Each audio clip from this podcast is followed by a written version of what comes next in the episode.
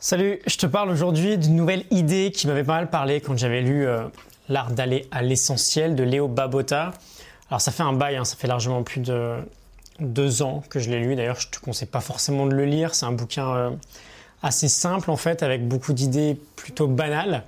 Ça te conviendra sûrement si tu débutes un peu tout juste sur euh, ces notions de développement personnel, mais en soi c'est pas pas dingue.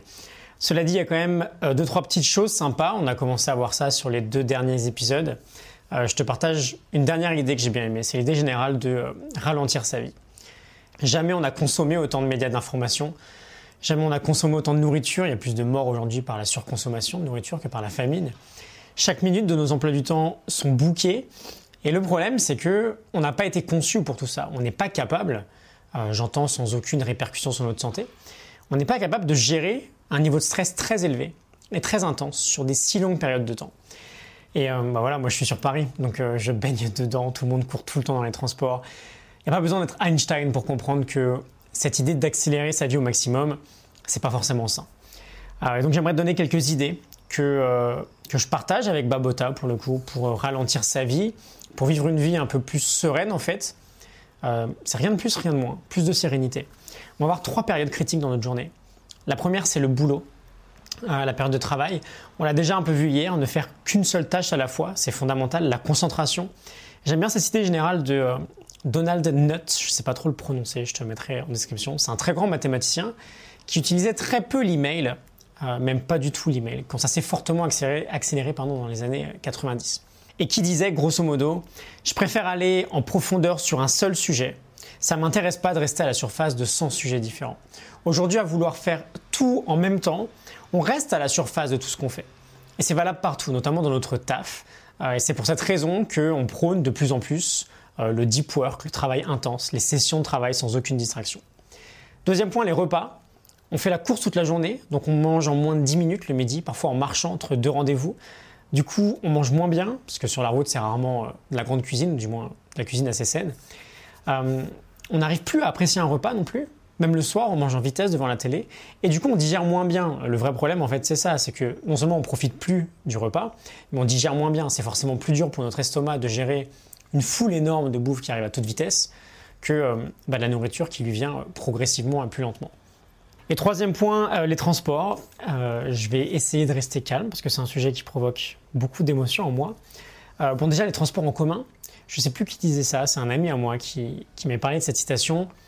Euh, un transport en commun, peu importe, le bus, le train, tu ne le rates que quand tu cours après. Tu ne le rates que quand tu cours après. Médite un peu là-dessus. C'est relou de voir tout le monde courir, mais au fond, c'est pas le plus grave. Le plus grave, je pense que c'est au volant. Euh, franchement, ça ne serait pas le meilleur moment de la journée. On pourrait ralentir notre vie, sérieux. Tout le monde roule trop vite, on a des accidents par centaines, mais tout va bien, quoi on, peut prendre le temps en voiture. Si tu roules 20 minutes à 20 km/h au-dessus de ta vitesse, bah, non seulement, et même si tu penses que ce n'est pas du tout le cas, tu es un danger, mais surtout ça sert à rien. Tu gagnes, tu gagnes quoi? Tu gagnes 2 minutes sur 20 minutes? Elle est où l'utilité? À 56 km/h en ville, on a deux fois plus de chances de tuer quelqu'un qu'à 50 km/h.